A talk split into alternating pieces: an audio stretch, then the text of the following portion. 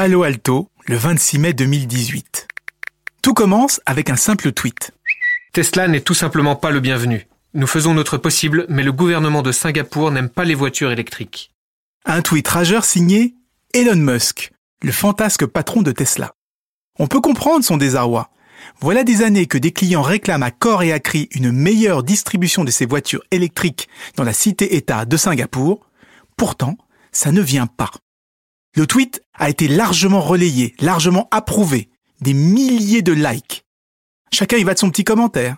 Entre les lignes, il faudrait comprendre que l'économie de Singapour dépendrait beaucoup trop des énergies fossiles pour donner le moindre coup de pouce aux véhicules électriques, même s'il y a une forte demande.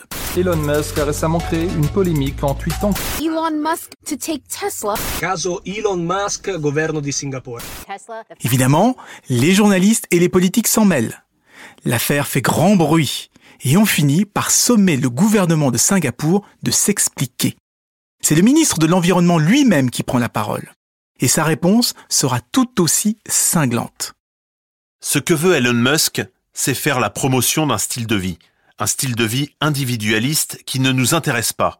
Ce que nous préférons privilégier, ce sont les transports en commun et des comportements plus responsables. La ville est en effet extrêmement dense et gangrénée par les bouchons. Il est déjà quasiment impossible de trouver une place de parking. Remplacer les voitures thermiques par de l'électrique n'y changerait rien. Ce n'est en aucun cas une solution à long terme.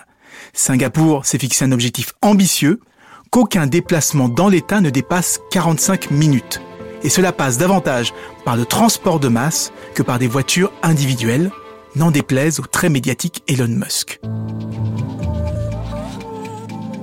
Bienvenue à toutes, bienvenue à tous, c'est Anissé Mbida, vous écoutez Avant Demain.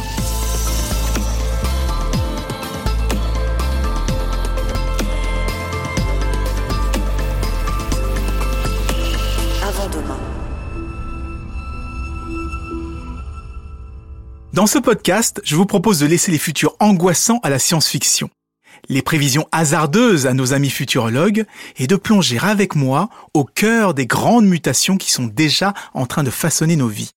Dans cet épisode, nous allons nous intéresser au transport, un secteur où l'innovation a toujours été tirée d'un côté par le transport individuel et de l'autre par le transport collectif. La machine à vapeur puis le train, le moteur explosion puis la voiture. Longtemps complémentaires, ces deux visions du transport ont tendance aujourd'hui à s'affronter dans les villes. L'exemple de Singapour résume bien les réflexions. On cherche à désengorger les métropoles et cela se traduit par une certaine hostilité envers la voiture et par le développement de nouvelles formes de déplacement, de nouvelles formes de mobilité comme on dit. On parlera donc de vélos et de trottinettes bien sûr, mais aussi de transport à la demande où il n'y a plus de correspondance, où on arrive directement à l'endroit où on souhaite se rendre. Vous allez voir, avec les bouchons, la pollution et la transition énergétique, ce n'est plus la voiture individuelle qui concentre l'innovation, mais les transports collectifs. On verra aussi qu'avec la pandémie et la crainte de la promiscuité, le débat est peut-être loin d'être tranché. Une chose est sûre, l'énergie de ces véhicules du futur sera hybride ou électrique, mais dans tous les cas zéro émission. Je vous renvoie d'ailleurs vers l'épisode d'Omblin qui détaillera la façon dont les véhicules électriques peuvent être utilisés pour réguler le réseau et faire faire des économies à leurs propriétaires. Développer de nouveaux transports en commun, ça coûte très cher et ça prend beaucoup de temps. Mais il y a un moyen très simple de brûler les étapes, c'est de profiter d'un événement mondial, comme les Jeux Olympiques par exemple. Par chance, Paris accueille les JO de 2024. De gros investissements sont prévus en infrastructure, c'est donc l'occasion rêvée d'en réserver une partie au transport. En Ile-de-France, ce sera le cas du Grand Paris Express, un super métro qui doit faciliter les déplacements de banlieue à banlieue. À l'heure actuelle, 80% de ces déplacements s'effectuent en voiture. Mais les travaux s'enlisent, les retards s'accumulent. Il se pourrait qu'aucune des lignes prévues ne soit prête à l'heure. Alors une start-up un peu plus agile propose une alternative beaucoup moins chère.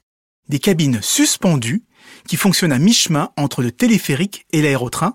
C'est l'idée de Supraways.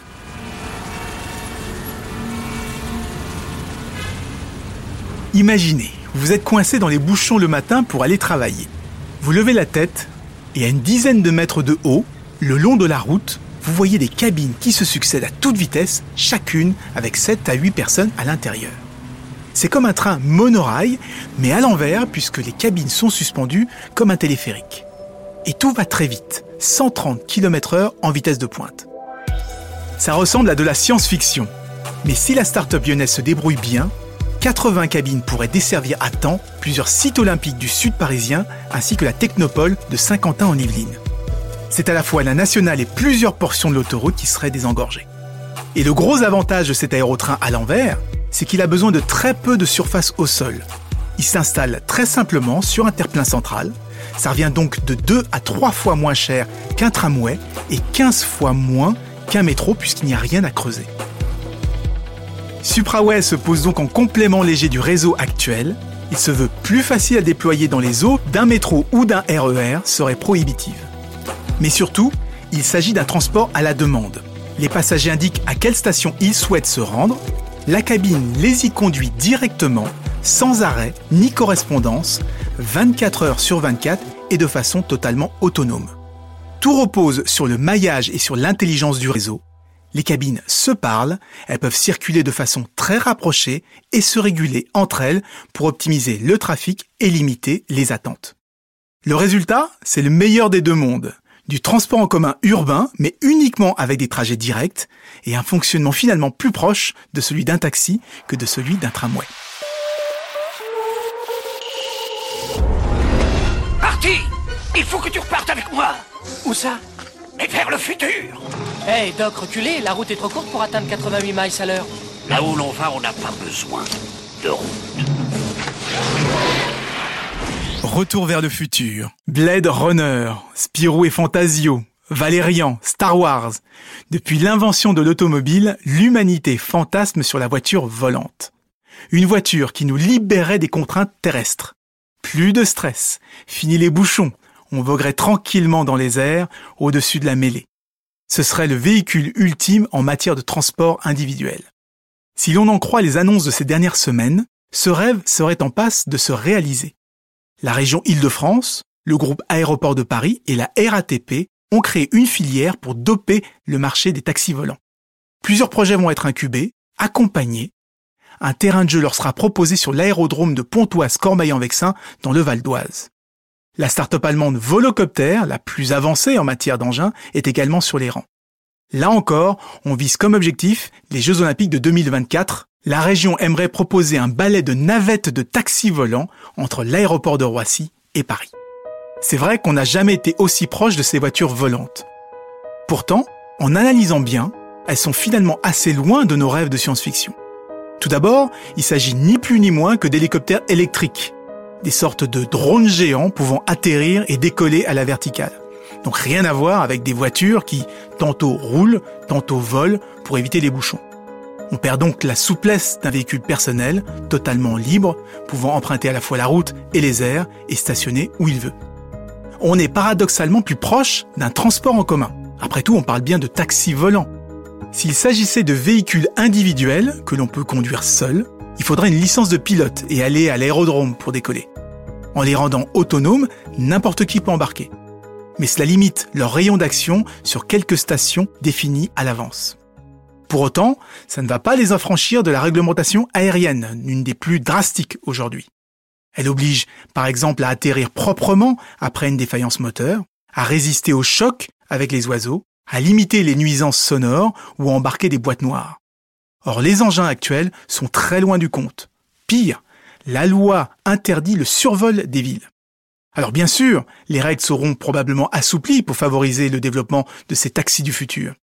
Mais il y a peu de chances que l'on transige sur la sécurité. On interdit à des drones de quelques kilos de survoler la foule. Pourquoi autoriserait-on des drones avec passagers proches de la tonne? S'oppose enfin la question de la confiance. Sommes-nous prêts à monter dans des avions sans pilote? Rien n'est moins sûr. Selon une étude de la banque UBS, seulement 17% des personnes sondées accepteraient de monter dans un avion de ligne autonome. Même avec un billet à prix cassé, plus de la moitié refuserait toujours.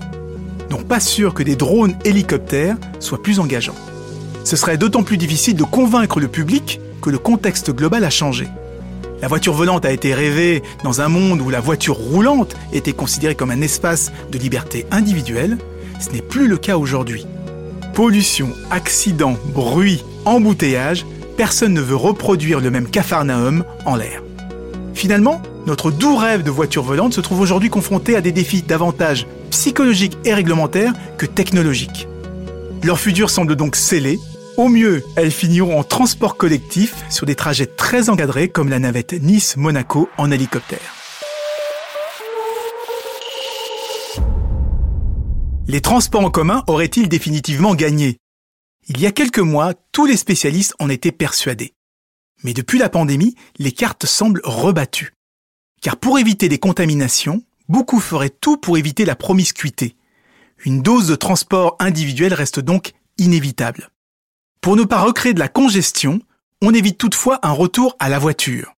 À la place, on veut faire la promotion des mobilités douces, vélo et trottinette par exemple. Mais encore faut-il avoir de l'équilibre. Tout le monde n'est pas à l'aise à deux roues. Avec l'âge, par exemple, on a de moins en moins le sens de l'équilibre. C'est une des raisons pour laquelle même les cyclistes seniors finissent par délaisser la petite reine.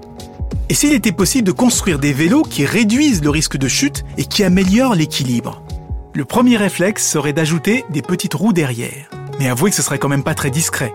Alors on préfère travailler sur l'architecture du vélo pour que l'on ait le moins de chances possible d'être déséquilibré. Aux Pays-Bas, le royaume du vélo, la question préoccupe les chercheurs. Une jeune ingénieure de l'université de Twente s'est donc penchée sur ce problème pour développer une nouvelle génération de vélos plus inclusifs. Tout d'abord, les roues avant et arrière sont plus rapprochées les unes des autres. Elles sont aussi légèrement plus petites, ce qui permet d'améliorer la stabilité à faible vitesse, là où on a le plus de risques de tomber. Ensuite, c'est un vélo à assistance électrique. Donc il y a un petit moteur qui va donner la première impulsion, celle qui donne suffisamment de vitesse pour que le vélo se stabilise. Et une fois qu'on est lancé, le siège va remonter de quelques centimètres pour nous mettre dans la meilleure position pour pédaler.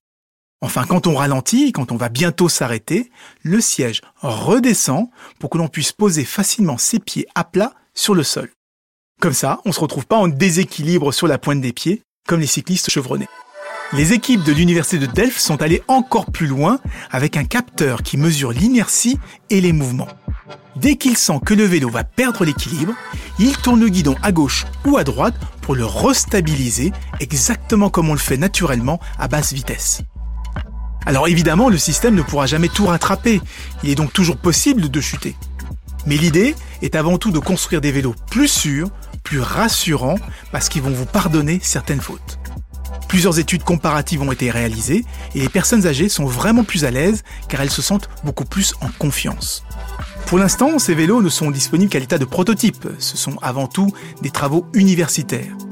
Mais ils cherchent désormais à transférer cette technologie vers des fabricants. Plusieurs spécialistes du libre service sont déjà intéressés, et pour cause, ça leur rendrait leur vélo utilisable par le plus grand nombre et pas seulement par quelques jeunes urbains.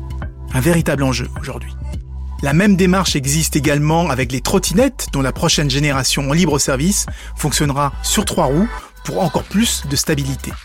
Certains ajoutent même un siège pour ceux qui ont des difficultés à rester debout longtemps. Alors, transport individuel ou transport collectif? Qui va l'emporter dans la ville de demain? J'ai posé la question à Cynthia Gora-Gobin. Elle est directrice de recherche émérite au CNRS CREDA, c'est à l'université Sorbonne Nouvelle Paris 3. Elle est aussi une des plus grandes spécialistes du développement des métropoles dans le monde. Et selon elle, les difficultés que nous voyons aujourd'hui dans les villes prennent tout simplement leur source dans notre individualisme. Cynthia Gora-Gobin, bonjour. Bonjour. L'essentiel des problèmes que l'on a aujourd'hui sur le transport, c'est-à-dire la pollution, les bouchons, etc., pourrait être réglé non pas seulement par la technologie, par de nouveaux modes de transport, mais aussi par éventuellement un réaménagement des territoires et surtout un travail sur l'individualisme. Tout à fait. Alors l'individualisme participe en fin de compte du vivre dans la grande ville. Et il faut se rappeler que l'intérêt de vivre dans la grande ville, c'est qu'on peut vivre dans l'anonymat. Et ça, c'est pratiquement euh, un sentiment de liberté. Donc, il y a des aspects positifs dans l'individualisme. Simplement, ce qu'on observe aujourd'hui, c'est qu'en fin de compte, cet individualisme a dépassé un certain seuil et ne rend pas service à l'habitant de la métropole. Alors, cet individualisme se retrouve pas uniquement chez les automobilistes, chez aussi ceux qui pratiquent la bicyclette et qui circulent en trottinette. Il suffit de faire l'expérience de se déplacer en tant que piéton dans la ville et de remarquer que les cyclistes ne respectent pas les feux et n'hésitent pas à foncer, c'est-à-dire que pour eux, c'est la vitesse qui est une priorité. Alors qu'on aurait pu imaginer qu'avec la trottinette et pratiquement les bicyclettes, on aurait retrouvé des modalités, tout compte fait, d'urbanité. Or, ce n'est pas ce qui se produit. Alors, expliquer urbanité, c'est quoi L'urbanité, c'est la capacité à rencontrer les autres dans l'anonymat en respectant l'autre. C'est ça l'urbanité. Quelle est la solution? Est-ce que la solution vient dans la mobilité, dans le transport, ou est-ce qu'elle vient dans l'individu? Alors, selon moi, il faudrait encourager les gens à marcher. Pour pouvoir avoir cela, il faut déjà que le piéton se sente à l'aise. Or, en fin de compte, aujourd'hui, les trottoirs qui étaient a priori un espace sécurisé pour le piéton ne l'est plus vraiment, puisqu'en fin de compte, on retrouve des bicyclettes ou des trottinettes qui circulent les mobilités pédestres doivent être d'une certaine manière réinventées ou remises à l'ordre du jour. Il y a aussi une autre dimension, c'est la pandémie qui est arrivée. En quoi ça change? On voit que ça fait d'abord évoluer ce débat qu'on avait au départ de, grosso modo, on se disait que l'avenir était au transport en commun et pas au transport individuel. La pandémie est en train de changer ce débat aussi. Ah oui, vous avez parfaitement raison de faire référence à ce débat. Parce que pendant longtemps, on a pensé que l'alternative à la voiture, c'était pratiquement les transports en commun. Et on avait incité les habitants du périurbain à pratiquer la multimodalité. C'est-à-dire qu'en fin de compte, on a la voiture pour aller jusqu'à une gare euh, ou pour aller jusqu'à la station du RER e et ensuite on empruntait les transports en commun pour se rendre dans les quartiers plus denses. Et en fin de compte, aujourd'hui, avec la crise sanitaire, ce qu'on nous dit, c'est que tout compte fait, les personnes sensibles ont intérêt à ne plus emprunter les transports en commun. Et d'ailleurs, aujourd'hui, on parle de télétravail depuis la crise sanitaire. Donc, c'est un point assez important. Si on peut travailler à partir de chez soi, ça veut dire qu'on peut travailler, qu'on n'a pas besoin d'aller à des kilomètres pour pouvoir travailler. Mais il y a aussi des cas où on est obligé d'avoir sa voiture individuelle quand on habite à l'extérieur de la ville. Tout à fait. Mais régler le problème de la pollution de l'air et de la production de gaz à effet de serre en disant il n'y a qu'à prendre la voiture électrique et continuer à vivre comme autrefois, ça c'est une solution pour l'immédiat, mais pas à moyen terme.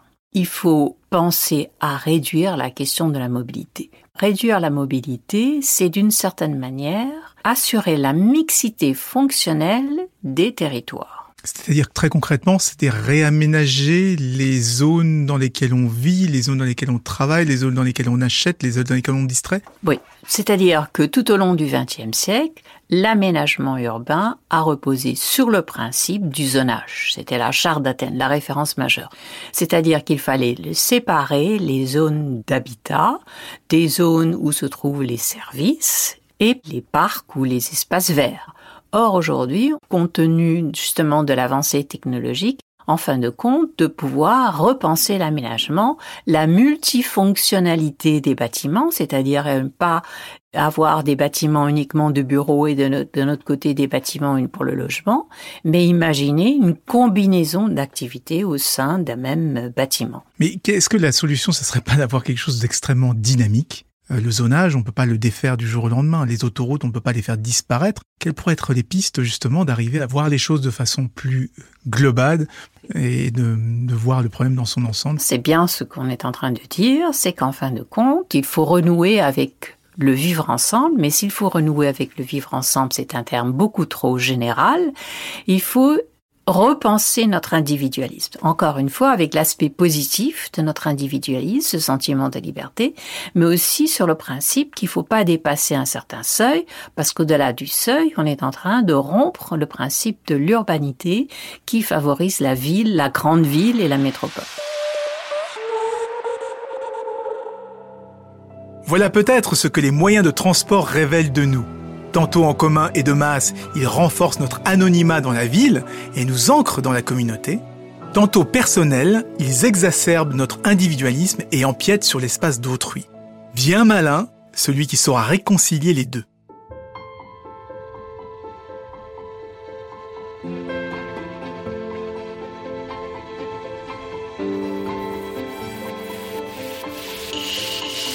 Ce podcast est produit par Europe 1 Studio en partenariat avec EDF. Pour ne rater aucun épisode, abonnez-vous sur Apple Podcast ou sur votre plateforme de téléchargement préférée. Et moi, Omblin Roche, dans un second épisode, je vais vous expliquer comment votre voiture électrique va vous permettre de gagner de l'argent grâce à la recharge intelligente. En attendant, retrouvez-nous sur les réseaux sociaux et sur europe1.fr.